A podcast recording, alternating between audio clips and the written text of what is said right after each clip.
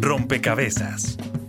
Un espacio para la construcción de opinión pública a través de la investigación, el análisis y la discusión sobre el país y el mundo. Rompecabezas. Muchas voces, otras formas de vernos.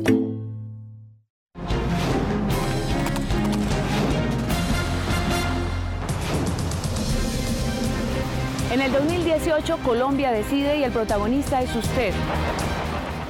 Hubo fraude, había premarcado los tarjetones. Confundieron a los votantes, confundieron a los votantes. El país que gobierna son los males que, que, se acomodan el billete, ¿cierto? Y el país gobernado es al que le preguntan, ahora quién quiere que se le acomode el billete, los liberales o los godos. El doctor Selva o el doctor Valdivieso, ¿cierto? Y los males la misma vaina. Y este combo pinta mejor que el de Peckerman. En el Congreso los corruptos investigados ya tienen calentando a sus suplentes. Entonces van a ser reelegidos solo que con otro nombre. Son más de 30 los candidatos que se están lanzando con la maquinaria de los políticos investigados. Usted no sabe quién soy yo, quién soy yo. Compatriotas, miren bien a sus dirigentes.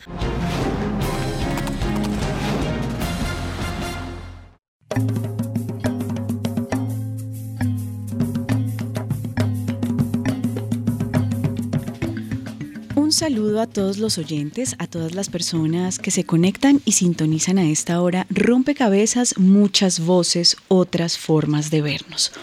Hoy hacemos una segunda entrega de la serie de pedagogía electoral que emprendimos hace unas semanas. El primer programa dedicado a entender eh, las circunscripciones especiales y hoy a entender ¿Qué es? ¿Qué significa votar para el Congreso de la República? Una cita que tenemos el próximo 11 de marzo, a la que esperamos asistan la mayoría de los colombianos y que ojalá rompamos un poco con esa historia de mm, abstención que, ha caracterizado las elecciones de Congreso de la República. Esto a pesar de, de, tener un peso muy importante en el ejercicio, digamos, de la democracia y en la toma de decisiones que afectan la vida cotidiana de los ciudadanos y las ciudadanas. Estas elecciones legislativas son fundamentales para el futuro de nuestro país. Son cuatro años en los que este nuevo cuerpo legislativo debe eh, orientar de alguna forma la, las leyes y esas normas que nos, que nos permiten vivir y convivir y también ejercer nuestros derechos. En Rompecabezas buscamos contribuir con información y análisis a este contexto electoral. Eh, y con algunos elementos para que ustedes, los oyentes, eh, puedan tomar decisiones informadas y conscientes en esta contienda electoral, en este contexto electoral. Pues bien, vamos a dar inicio entonces a este rompecabezas para entender qué significa votar para el Congreso de la República. Eh, recuerden que estaremos con ustedes quien les habla, Mónica Osorio Aguiar, y con nuestros seguidores en redes sociales siempre, Daniel Garrido. Daniel, hola. Hola Mónica, ¿cómo estás? Saludamos a todas las personas que nos escuchan a través de Javeriana Estéreo 91.9 FM en este momento acá en Bogotá. Recuerden que ustedes en este y en todos los programas pueden sumar una ficha a este rompecabezas.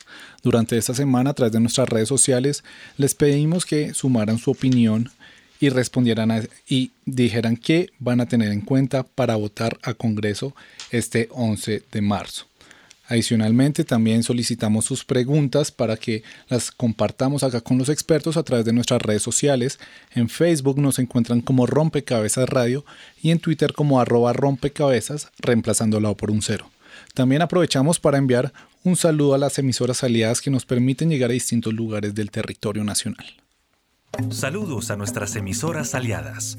Nos escuchan en Putumayo, Nariño, Valle del Cauca, Caldas, Chocó, Antioquia, Córdoba, Atlántico, Tolima, Los Santanderes y en Bogotá. En todo el país a través de la red de Radio Universitaria de Colombia. En Venezuela por el Instituto Radiofónico Fe y Alegría. En América Latina por la Asociación Latinoamericana de Educación Radiofónica ALER y en el mundo entero por javerianaestereo.com y SoundCloud como rompecabezas-programa-radial. Bien, y vamos entonces a dar inicio a este rompecabezas, a esa conversación que intentamos construir con ustedes también. Em, y para eso pues voy a darle desde ya la bienvenida a una de las invitadas que nos acompaña en la mesa de trabajo y nos va a ayudar a construir este rompecabezas. Ella es Lucía Mesa del equipo de Cultura y Diálogo Político de Rodeemos el Diálogo.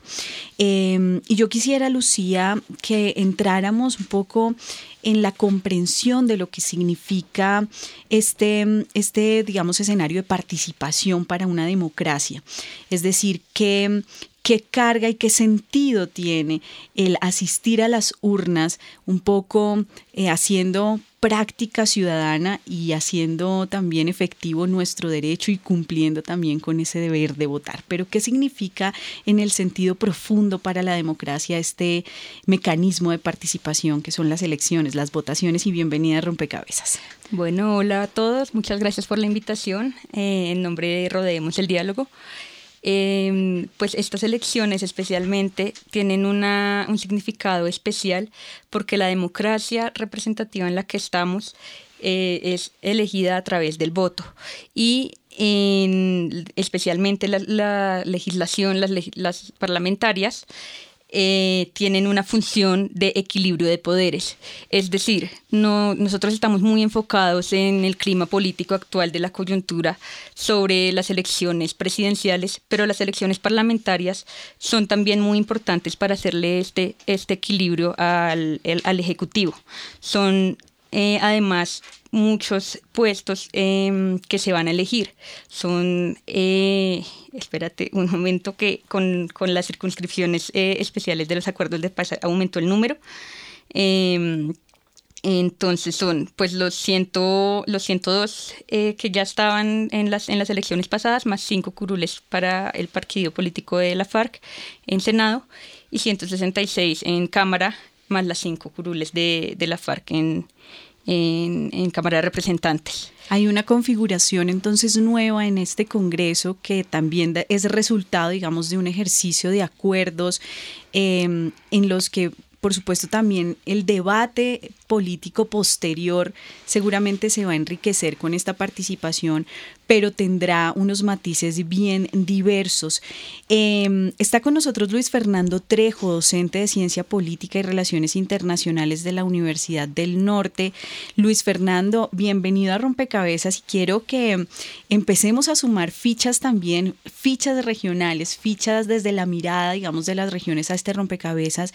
Y es que eh, de alguna forma, en, eh, sobre todo en la composición de Congreso, em, la Cámara de Representantes pues tiene una participación territorial o eso es lo que en teoría nos, nos, nos, nos, dice, ¿no?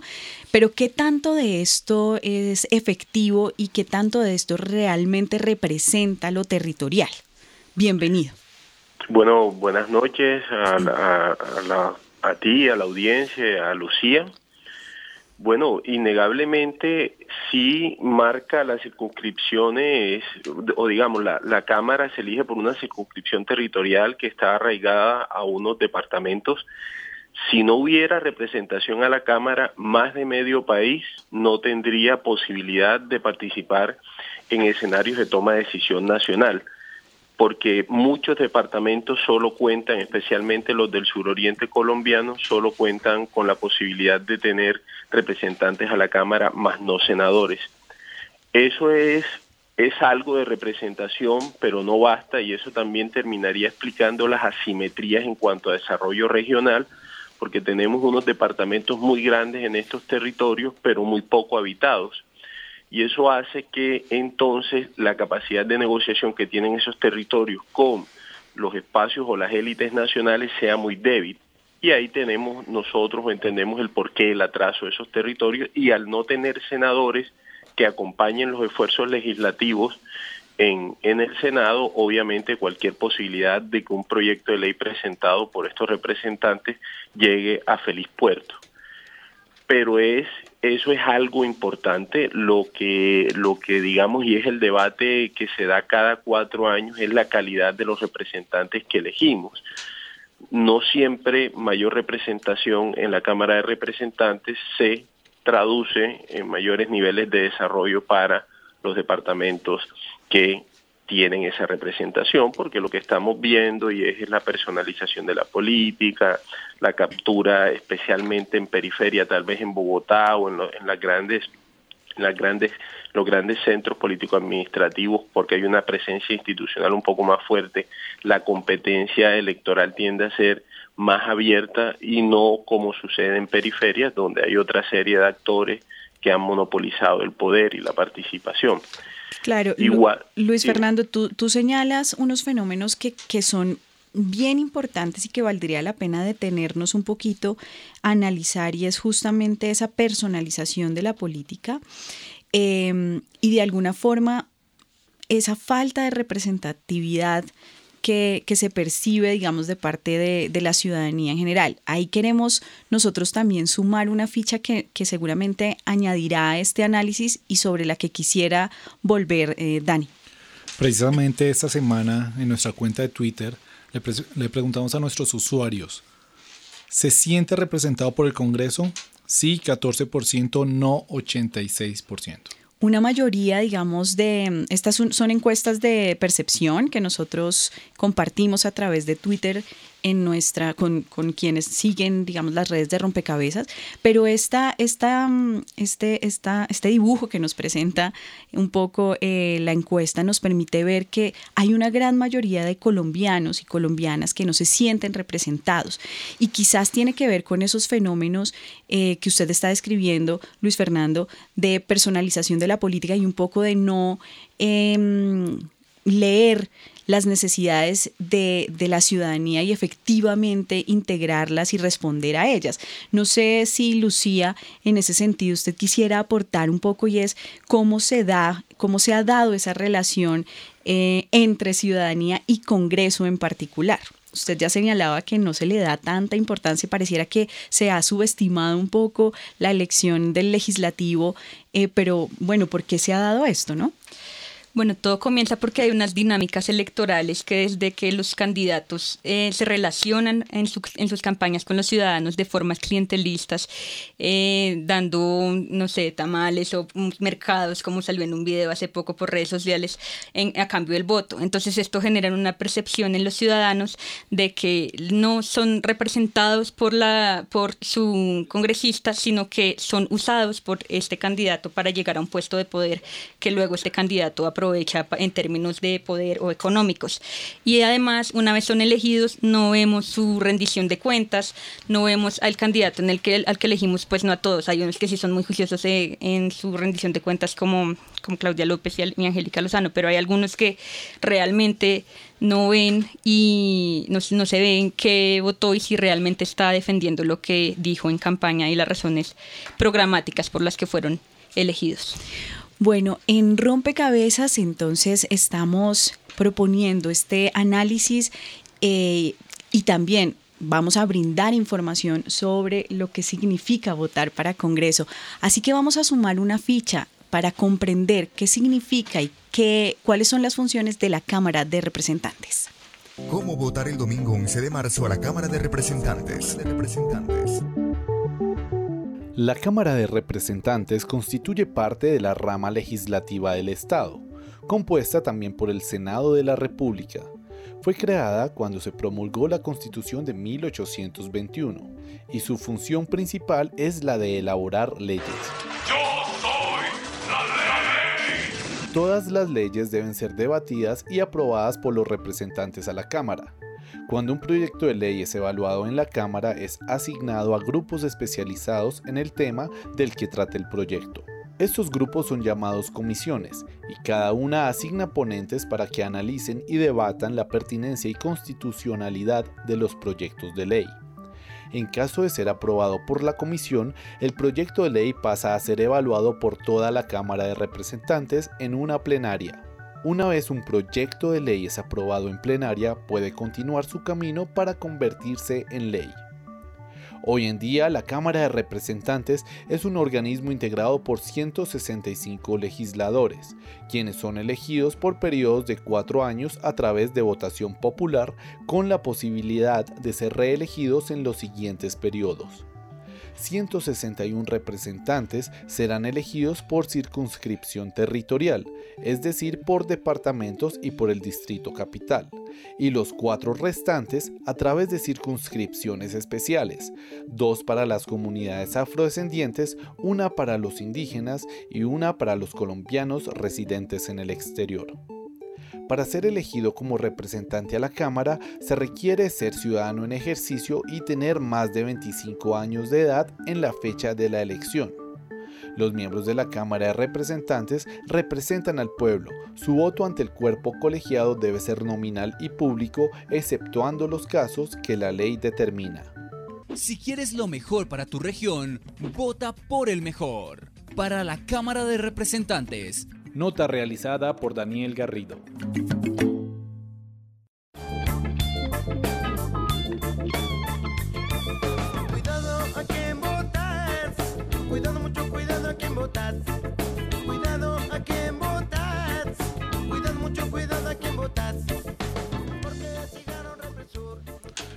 Bueno, ya escuchábamos un poco de qué trata la Cámara de Representantes y como escuchábamos, cuidado con quién votar. En ese sentido, hay uno de nuestros usuarios que nos hace una pregunta. Cristina Peláez nos dice, ¿a qué saldremos a votar exactamente el 11 de marzo? En ese sentido, más allá de Cámara de Representantes y Senado, me gustaría que, viéramos cuál es el peso de las elecciones que hay este domingo y con eso me gustaría eh, darle la bienvenida a Lorena Carrillo, investigadora de la Comisión Colombiana de Juristas y profesora del Departamento de Sociología de la Universidad Nacional. Bienvenida, Lorena. Gracias, buenas noches a todos los oyentes. Bueno, eh, estas elecciones son especialmente importantes porque ¿qué estamos votando? Realmente estamos en medio de una coyuntura política muy importante que es en últimas la implementación de lo acordado en La Habana eh, con la entonces guerrilla de las FARC. Lo que se viene a continuación es una serie de planes, programas, políticas que van a tener que impactar directamente en los territorios. Eh, hay unos territorios priorizados, pero no significa que el acuerdo se limite a ellos. Y creo que esta legislatura va a tener en su poder eh, justamente no solo el tema del control político sobre qué está pasando con el acuerdo de paz, sino velar para que la implementación llegue, digamos, a un feliz término tal como se propuso en el acuerdo. Lorena, señala un asunto fundamental y es el contexto también al que se enfrenta este, este Congreso que será elegido. Y el contexto determina también en algunas eh, regiones, en algunos territorios, eh, también la participación. ¿Qué tan posible va a ser participar o no de, estas, de esta contienda eh, electoral? Y, y creo que ahí nadie más que la misión de observación electoral puede darnos algunas pistas de también cuáles son esas condiciones que se están dando en el territorio y, y cómo, digamos, también la gente puede en los territorios prepararse para salir a, a hacer el ejercicio eh, del derecho al voto. Fabián Hernández, bienvenido a Rompecabezas. Muchísimas gracias. Pues es que esta semana es clave, digamos que todo el mundo piensa en las elecciones y, la piensa como, como si estuviera por fuera de lo que uno toda la vida piensa de la política, toda la vida el ciudadano piensa que la política es de corruptos, que se roban la plata, que demás, pues yo le cuento a todos los que nos están oyendo, pues esta es la semana en la cual inicia el ciclo de la corrupción. En lo que pasa en esta semana, que es la elección de Congreso de la República, en muchas regiones del país define hacia dónde va a ir los recursos de la educación, de las vías, de la salud y demás. Eh, ¿Cómo comienza? Comienza con unos candidatos que mediante irregularidades electorales, mediante acciones no, no santas, por decirlo así, se quieren apoderar de unos recursos de todos para entregárselos a privados que los manejen y así estos privados vuelvan a financiar campañas y a una semana del, de, dentro de los próximos cuatro años estar otra vez diciendo, ala, pero ¿por qué escogimos los mismos?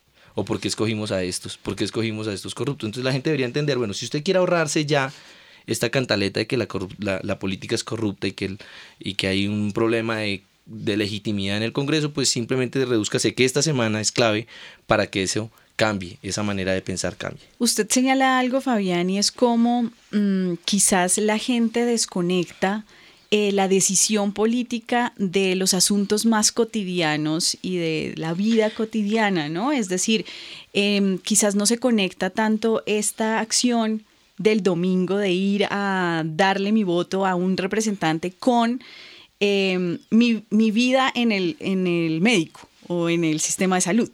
No se conecta con la ida a comprar en la tienda una bolsa de leche que incrementó en X o Y.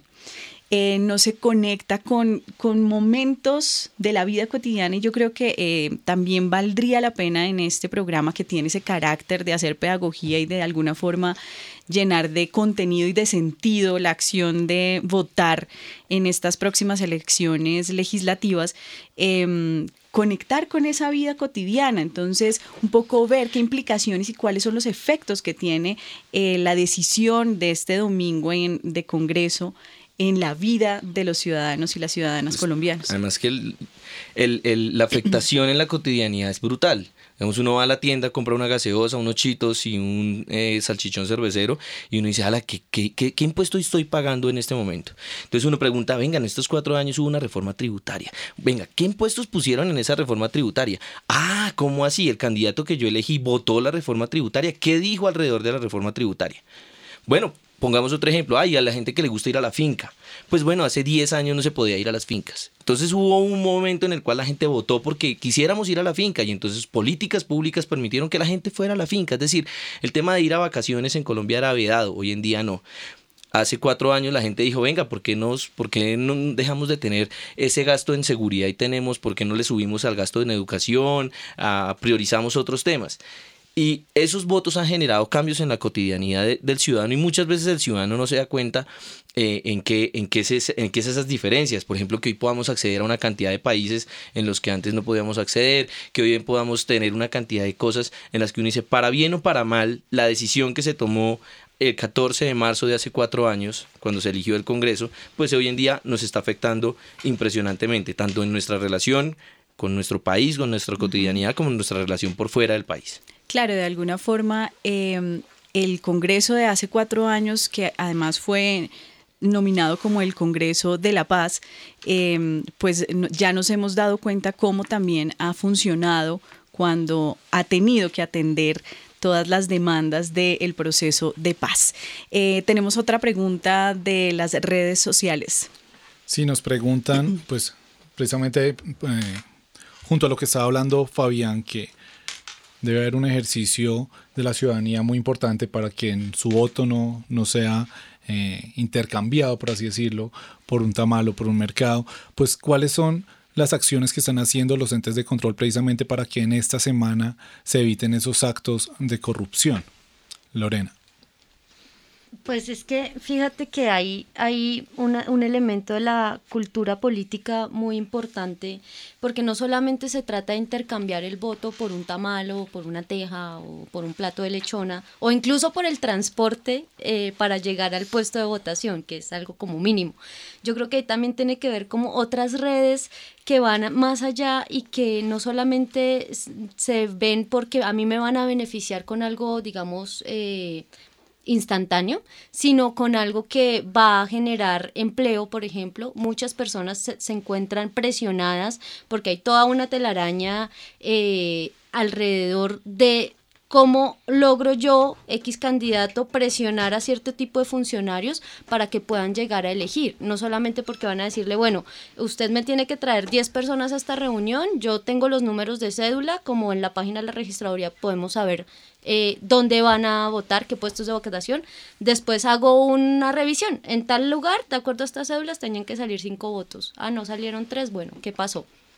Ese es un tipo de presión muy fuerte que supera pues el tamal o la teja y que creo yo está mucho más anclada a esas maquinarias políticas que eh, tienen que ver también en últimas con un proceso de regulación, pero también de sanción a las personas que hacen este tipo de, de cosas, ¿no? Porque si bien nosotros, digamos, podemos decir desde una posición más o menos privilegiada que la persona que recibe un plato de lechona pues está comprando y está vendiendo su voto, eh, pero uno no sabe el tipo de necesidades que tiene la persona que está en una situación de pobreza extrema a la que el plato de lechona le resuelve su situación alimentaria un día.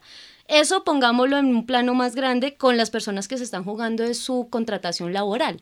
Entonces, el, el tema de, de, generar eh, estos actos de corrupción tienen que ver también no solamente con esa cultura política, sino con qué hemos venido haciendo. Justamente es un poco paradójico, eh, pues, qué está haciendo el Congreso para legislar frente a eso. Y sabemos que han habido varios intentos de eh, reducción del salario, de sanciones a los que no asisten, pero pues como son ellos mismos los que se están regulando, ahí tenemos un, un gran reto como sociedad frente al control que también podemos hacer ante estas instituciones.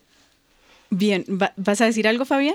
No, pues digamos que, que ahí tenemos unas autoridades que están tratando de hacer eh, lo que se puede hacer con los recursos que se tienen para, para defender la democracia. Y lo voy a decir de la siguiente manera. La impunidad electoral en Colombia es brutal. O sea, la cantidad de reportes que hay y que esos reportes lleven realmente a una persona a la cárcel o a una sanción o a una investigación, pues claramente son mucho menos de lo que la gente realmente reporta. ¿Por qué? Porque, porque digamos, no, no sabíamos, por ejemplo, en Colombia que el, el tema de lo, de lo electoral es, son mafias. Antes creíamos que a la compra y venta de votos era mandarle un policía, revísele la billetera a ver si tiene la plata para comprar. No, resulta que esto es un entramado de mafias que van por las elecciones, que van por los recursos públicos, que no se organiza el día de las elecciones.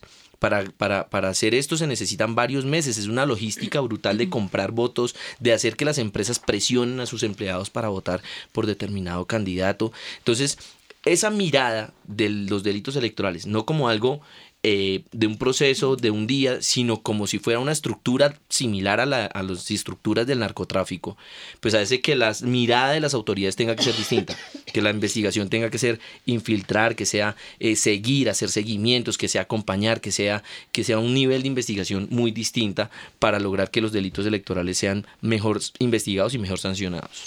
Bien, estamos en Rompecabezas hablando sobre la cita que tenemos el próximo domingo 11 de marzo y cuál es su peso, cuál es el peso de esa decisión. Eh, vamos a poner una ficha adicional para ampliar el um, debate y ampliar también la conversación alrededor del Congreso de la República. Llegó la hora de conocer el nuevo plan estratégico del Senado de la República. Con la Constitución de 1991 se generaron una serie de cambios en la conformación del Congreso de la República.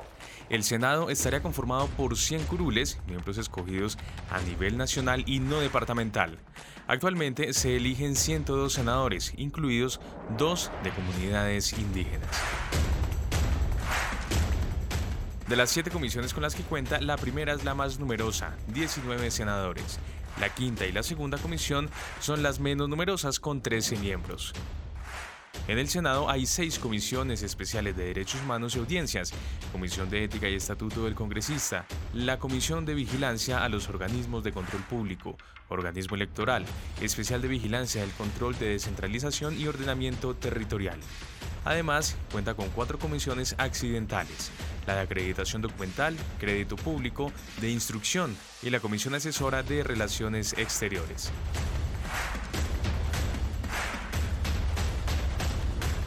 El Senado de la República, en representación del pueblo colombiano, ejerce las funciones constitucionales y legales para promover el bien común y el desarrollo de la sociedad. El bien común y el desarrollo de la sociedad. Entre otras funciones, el Senado de la República debe elegir a los magistrados de la Corte Constitucional y el Procurador General de la Nación, y junto con la Cámara de Representantes, eligen al Contralor General de la República, magistrados de la Sala Jurisdiccional Disciplinaria del Consejo Superior de la Judicatura, y el Vicepresidente de la República cuando exista falta absoluta. Aprueba o niega también los ascensos militares. Uno de los grandes retos del Senado es que a 2020 sea reconocido por la sociedad como una corporación transparente, eficiente y determinante en la consolidación de la paz. ¿Qué tan cerca está? Informa para Rompecabezas Juan Sebastián Ortiz.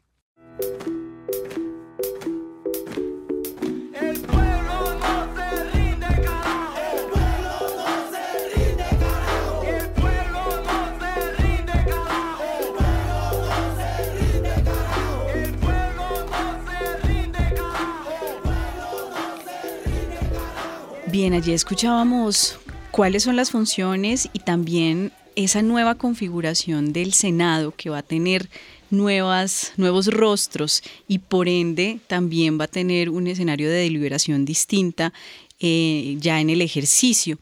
Y escuchábamos al cierre de, mm, la nota informativa eh, que nos decía un poco el objetivo que tenía el Senado ¿no? A, a 2020 y, es, y tiene que ver con, con, lo que veníamos hablando en Rompecabezas y es cómo lograr realmente mejorar esa imagen, eh, superando todos eh, los delitos, digamos, electorales y encontrando eh, maneras para em, un poco enfrentar la corrupción que ha sido lo que viene, digamos, generando una serie de descontentos con la ciudadanía en su conjunto. Em, yo quisiera ahora un poco hacer un análisis sobre el peso que tienen los partidos en este escenario de representación y de deliberación, porque mm, de alguna forma hemos visto cómo eh, se reconfiguran las alianzas, se acaban eh, se reducen las presencias de algunos partidos, pero aparecen también otros, otras eh, representaciones que pueden dinamizar ese diálogo. Lucía, ¿cómo usted ve que puede eh, generarse, digamos, ese, ese diálogo y cómo ve también la representación diversa en este Senado, en este Congreso?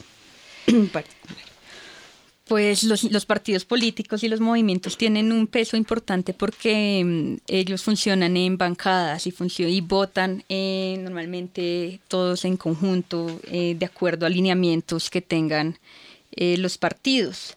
Y también pues dan ejemplos, son como el ejemplo que le dan a los colombianos y muchos de estos partidos desde ya de las elecciones están usando narrativas que, que apelan a emociones de los ciudadanos que son negativas y que configuran un, un, estado negativo de las personas frente a ciertos temas. Eh, entonces es muy importante ver desde ya, desde, desde ya desde eh, este momento preelectoral ya, eh, cómo están funcionando los partidos políticos, qué mensaje están dando y, cómo serían también a futuro interactuando entre ellos en, las dos cámaras del Congreso. En ese sentido, hablando de los partidos, tenemos una pregunta más de uno de nuestros usuarios. David Frost nos pregunta, si quiero votar este domingo por un partido, ¿puedo hacerlo? Fabián. Por un partido, sí. Digamos que, que el, voto, el voto esencialmente es por partido. Y si en la lista del partido es lista abierta o voto preferente, que es que uno pueda definir no solo el partido, sino el candidato, entonces eh, el voto válido es así, es, es por el partido y por el candidato de ese partido. Eh, como ustedes saben, Colombia tiene los dos tipos de listas. Listas abiertas, en donde el ciudadano escoge el partido y el candidato que quiere, y las listas cerradas, en donde el ciudadano solo tiene que escoger al partido político, pues el partido político de manera interna ordenó la lista eh, de, de, de los elegidos. ¿Qué tanta relación hay entre, o qué tanto interés también deben tener las personas, no solo por el candidato, sino por el partido que votan, teniendo en cuenta que luego puede ser que voten algunas leyes como bancada? ¿Qué tanta importancia tiene también el partido para la hora de considerar el voto, Lorena? Yo creo que aunque estamos en la actualidad ante una crisis, si se quiere, de de ideologías en torno a lo que representan los partidos, sí es importante que las personas puedan tener en cuenta un ejemplo sencillo. Por ejemplo, el Partido Conservador no va a legislar a favor eh, de la adopción por parte de parejas homosexuales eh, de niños y niñas, por ejemplo, es un, es un ejemplo simple, pero digamos que pese a que están en crisis, hay, algunos, hay algunas líneas que los partidos no van a, o sea, que han venido demostrando, de hecho, en esta legislatura que recién acaba, que no van a generar, digamos, votación a favor de ciertas... Eh, políticas o de ciertas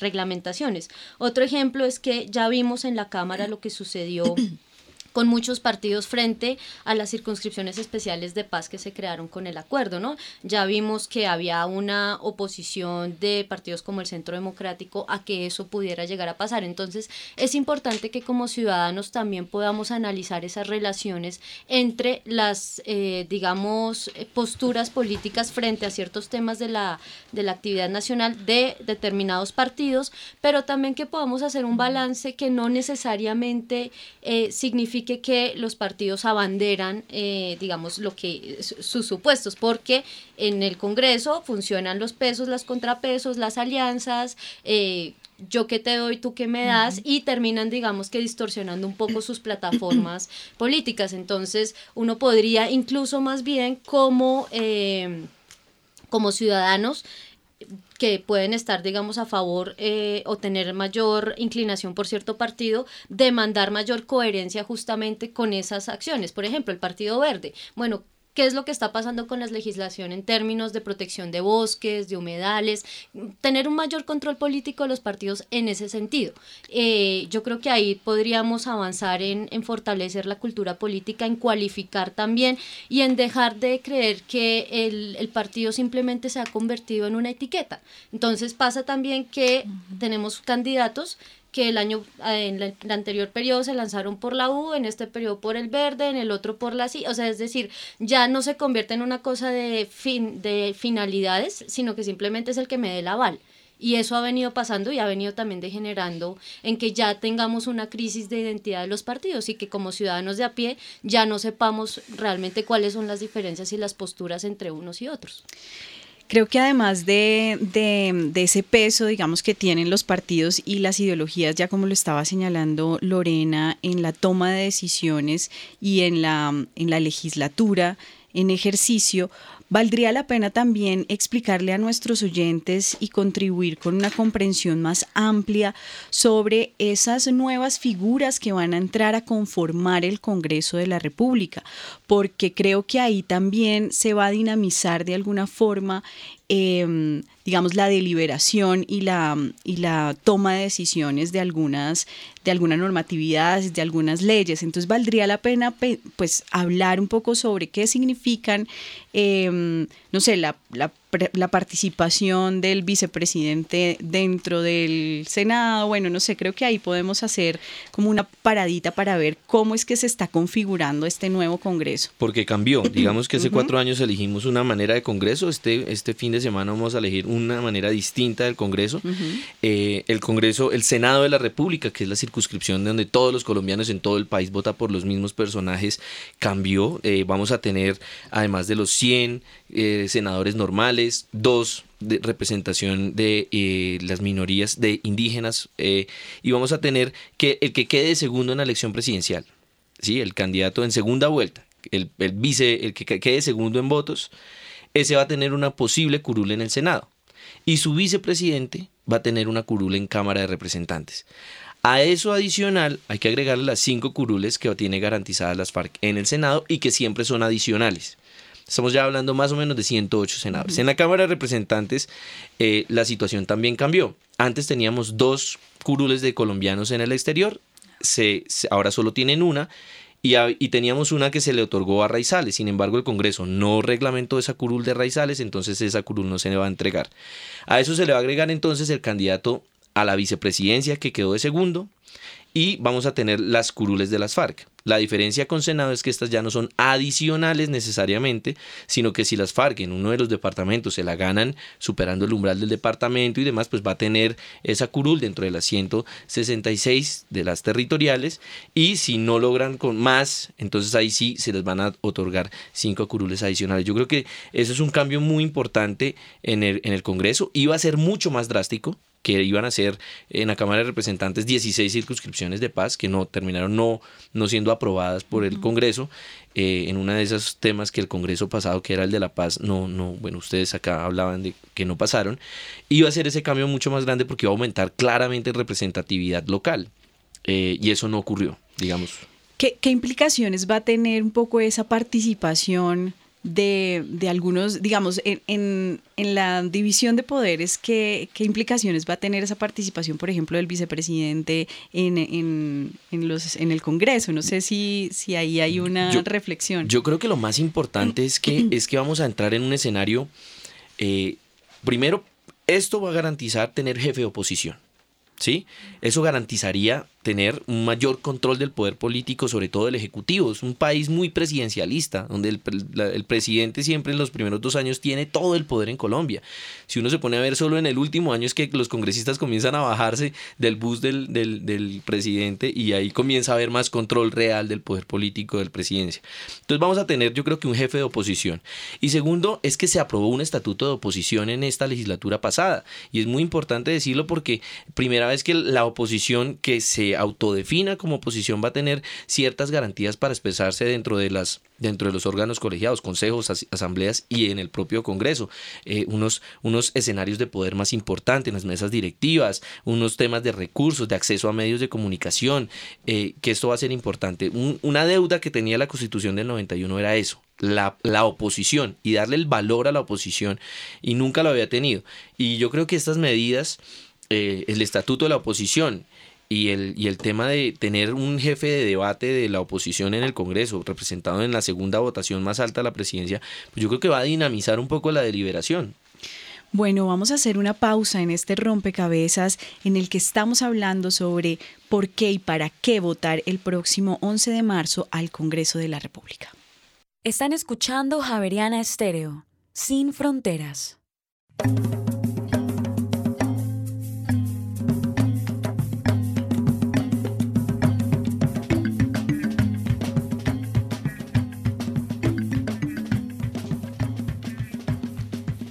Bien, eh, volvemos a la mesa y nos quedan pocos minutos, así que vamos a empezar a, cerrar, pero, pero este cierre debe, debe ir en clave siempre de dejarle criterios al oyente, muchos más de los que hemos venido dejando a lo largo del programa para que tome sus decisiones.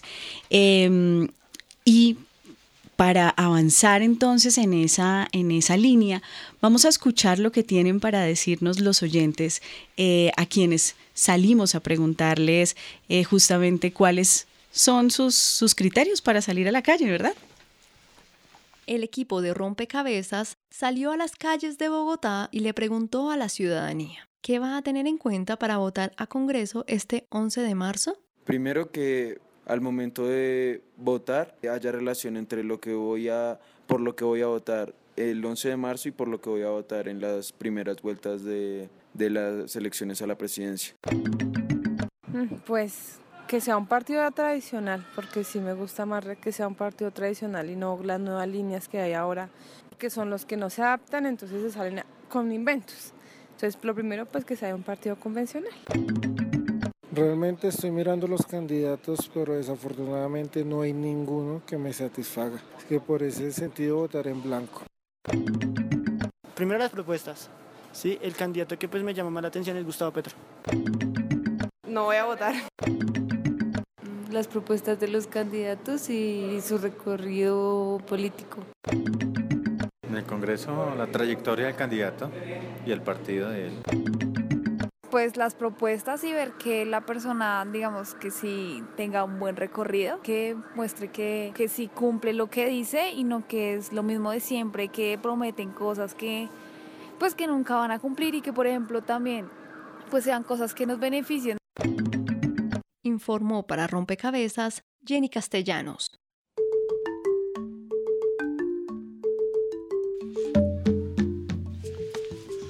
Escuchamos a los ciudadanos muchos en la misma línea de, nu de nuestra encuesta al principio del programa donde se no se sentían representados y había quienes decían que eh, votarían en blanco. Precisamente esa es la última pregunta que tenemos de nuestros usuarios. Sebastián Loza dice, ¿para qué sirve el voto en blanco? Lorena. Bueno, pues realmente el voto en blanco es una, una manifestación del descontento que hay frente a los candidatos que se están, eh, digamos, presentando. No es cierto que el voto en blanco le sume al que va ganando, ni que no se ha tenido en cuenta en, la, en el conteo, porque sí se tiene en cuenta, solo que se tiene en cuenta justamente como una expresión del descontento. Eh, esto sobre todo funciona, digamos, en los casos donde son elecciones eh, representativas en términos de, del Ejecutivo, eh, ahí habría, en caso de que salga mayoría votación en voto en blanco, pues tendríamos que repetir porque los candidatos no funcionaron. En el Congreso, digamos que esa situación, si bien es un voto de descontento, de decir no me convence ninguno, no quiero con esto, eh, difícilmente podría llegar a pasar que se tenga que repetir una, una elección porque los candidatos no logran superar la, la votación en blanco. Entonces creo que es, es, es, es, eso, es un, es un símbolo del descontento de la, de la población.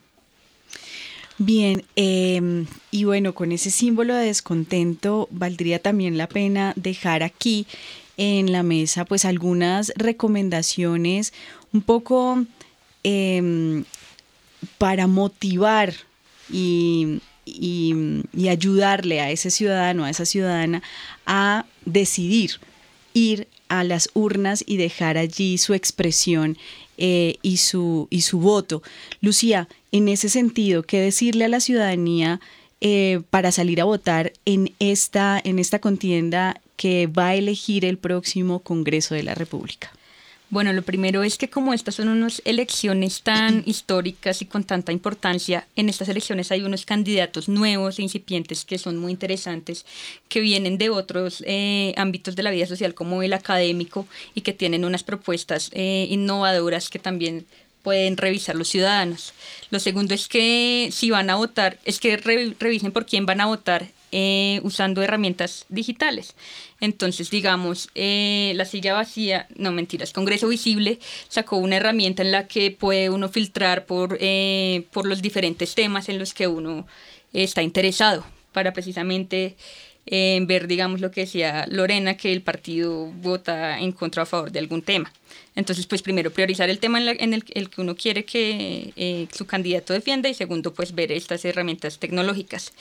Eh, y tercero, pues ver también eh, cómo, su, cómo ha sido su comportamiento en caso de que haya sido elegido anteriormente, cómo ha sido su comportamiento anteriormente, también por Congreso Visible o por Transparencia por Colombia, también tiene unas herramientas que, que dicen eso y pues finalmente yo diría eh, cuáles son eh, las narrativas y los discursos que están usando en este momento para eh, mover a, los votantes. Fabián, en ese mismo sentido, usted me, me, mostraba aquí fuera de micrófono cinco razones para votar. Cinco ¿Cuáles son razones para votar rápidas, así como para, para uno decir, ¿será que me muevo este fin de semana o no? La primera, la obvia, pues porque todo lo que hacen estos manes nos afecta en el diario vivir todos los días de la vida y la relación con el poder, entre más cercano está, pues mejor agencia a las necesidades de, las, de los colectivos, de la gente, de la ciudadanía, entre más cercanos estamos a, al líder de la Junta de Acción Comunal que está cerca, un representante de la Cámara que está cerca, un senador, está más cerca de presidencia, por consiguiente esa relación es distinta con el poder. La segunda, eh, por un tema de representatividad, uno cree que es que la gente elige y el Congreso nos representa a todos y la presidencia nos representa a todos. Resulta que no. Resulta que la abstención está llegando a 60%, es decir, el 40% vota. De ese 40%, para elegir el presidente solo se necesita el 15%. Es decir, un presidente que de 40 millones de personas elegido por, por 10 11 millones de personas. Muy complicado la representación. Tercero, porque hay que dañarle la fiesta a los corruptos. Digamos que la abstención es, es clave para que los corruptos sigan ganando elecciones. Cuando tú sabes que en una mesa de votación la mitad de la gente de esa mesa no va a llegar, pues es muy fácil agarrar a marcar y a llenar todos los votos de las personas que no van a llegar. ¿Les suena que cuando lleguen a un puesto de votación lleguen y aparece su cédula marcada? Bueno, pues es porque la abstención es muy funcional. Entonces yo les digo, pues si no quieren un cambio en el país, pues ¿por qué no le dañamos el caminado a los corruptos. Eh, la cuarta, la gente puede tener argumentos implacables contra la política. Pero si uno no los manifiesta de una manera que, la, que el Estado los cuente, pues simplemente el Estado lo va a ignorar. Hay gente que cree que el abstenerse en el proceso electoral es ser, es ser, eh, es estar en contra, es un descontento, pero resulta que eso se mezcla con la gente que le dio pereza, con la gente que se fue al partido de fútbol y no fue a votar, con la gente que no le importa esto y todos se suman como si fuera la mismo descontento y eso no es cierto. En cambio que tenemos una herramienta muy poderosa como la que hablaban anteriormente, que es el voto en blanco. Si efectivamente después de revisar todos los candidatos ninguno le satisface, vote en blanco, que es una herramienta que en Colombia tiene mucho más poder que en el resto del mundo. Y la última, uno cuando va a un partido de fútbol y se va a la, a la tribuna, uno grita por el partido y uno grita y grita y grita y dice, pero ese grito nunca va a hacer que cambie el 1-0. Pero no obstante nos pone a conversar. Y de eso se trata un poco la democracia, de que no es un tema de estadística, de quién gana o quién pierde, no, se trata de enterarnos del país que queremos tener, del Congreso y la política que quisiéramos tener. Si hablamos, si, que, si pensamos en votar, de una vez automáticamente activamos una conversación en nuestra casa, con nuestra familia, con nuestros amigos, activamos una conversación que necesita este país sobre la política. Y tal vez esa conversación, esa deliberación, sea más importante que cualquier voto individualmente eh, realizado. Aún así, la intención es eso, ir a votar. Y eso de una vez nos cambia el chip de lo que debemos conversar. Lorena, su, su invitación también a los oyentes para, para asistir a las urnas este domingo 11 de marzo. Pues eh, sí, yo creo que es muy importante retomar lo que decían eh, las otras personas aquí en cabina. Miren, eh, las reglamentaciones y las leyes nos afectan a todos. ahí sí no hay forma de que, de que nos salgamos de esa esfera. Y si podemos tener la oportunidad de llevar a ese Congreso a que legislen en favor de unos sectores que han sido, digamos, históricamente marginalizados de la, de la construcción política de este país, pues es importante que podamos hacerlo, que podamos escuchar voces alternativas y como lo decía Lucía, en esta oportunidad se presentan muchos candidatos eh, muy diversos desde la academia, pero también desde sectores de organizaciones sociales, defensoras de derechos humanos, incluso desde sectores campesinos que le están apostando también a cambiar esa tradición que tiene este Congreso de estar centralizado en dos o tres eh, ciudades que son las que acumulan mayor cantidad de, de senadores. Es la oportunidad para dar, dar darle la oportunidad a otras voces de legislar a favor de otros sectores también y lograr efectivamente cambiar esta cultura política eh, que tenemos sobre corrupción, de mafias y demás. Miren, en estos momentos se van a jugar cosas muy importantes, además del acuerdo de paz. Viene una reforma a una ley que es neurálgica para el desarrollo rural de este país. Viene una reforma sobre ley de tierras y es importante que quienes están directamente implicados y los directos dolientes en los territorios puedan tener unas voces allí que los representen y que puedan legislar a favor de los intereses comunitarios más que de los intereses pues que siempre nos han venido reglamentando acá con el tema de, de la corrupción y de unas mafias y de unos negocios que benefician a unos cuantos. Bueno, con estas recomendaciones cerramos este rompecabezas, no sin antes agradecer a quienes nos acompañaron en la mesa, Lucía Mesa, del equipo de Cultura y Diálogo Político de Rodemos el Diálogo, a Lorena Carrillo, investigadora de la Comisión Colombiana de Juristas y profesora del Departamento de Sociología de la Universidad Nacional, y a Fabián Hernández de la Misión de Observación Electoral. Y por supuesto, a nuestra ficha regional, Luis Fernando Trejos, docente de Ciencia Política y Relaciones Internacionales de la Universidad del Norte. Muchísimas gracias. Recuerden que estuvieron con ustedes quien les habla, Mónica Osorio Aguiar, en las redes sociales Daniel Garrido y no queremos dejarlos sin nuestra última ficha también, otras recomendaciones que otros académicos y otras personas del em, eh, escenario nos permiten conocer y les permitirán a ustedes tomar una decisión para este próximo domingo 11 de marzo. Los esperamos en una próxima misión de Rompecabezas. que. Dilo con tu voto. En Rompecabezas queremos que cuide su voto. Por ello le pedimos a analistas del tema que le den a la ciudadanía algunas recomendaciones sobre cómo votar. Patricia Muñoz G., docente investigadora de la Facultad de Ciencia Política y Relaciones Internacionales de la Universidad Javeriana. El próximo 11 de marzo votaremos para definir la configuración del Congreso. Es muy importante participar.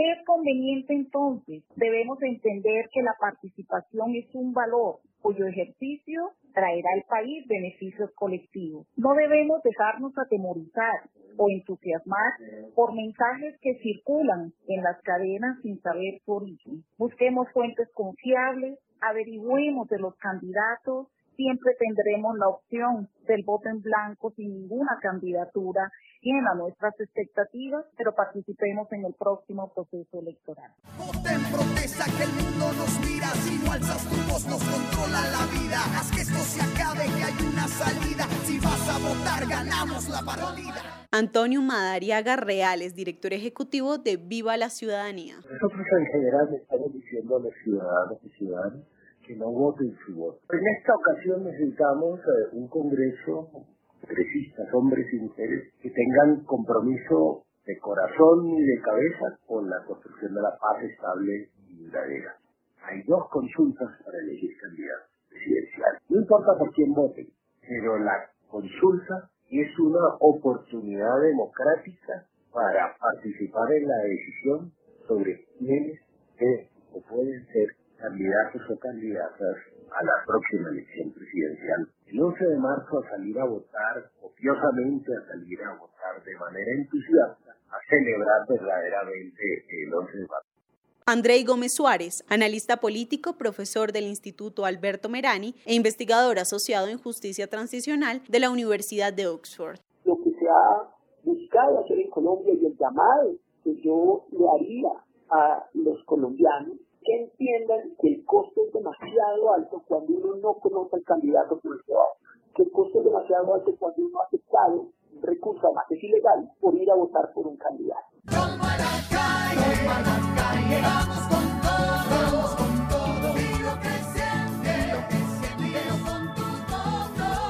Informa para Rompecabezas María Gabriela Novoa. Rompecabezas. Una producción del CINEP, Programa por la Paz, la Pontificia Universidad Javeriana y la emisora Javeriana Estéreo 91.9 FM. Rompecabezas. Muchas voces, otras formas de vernos.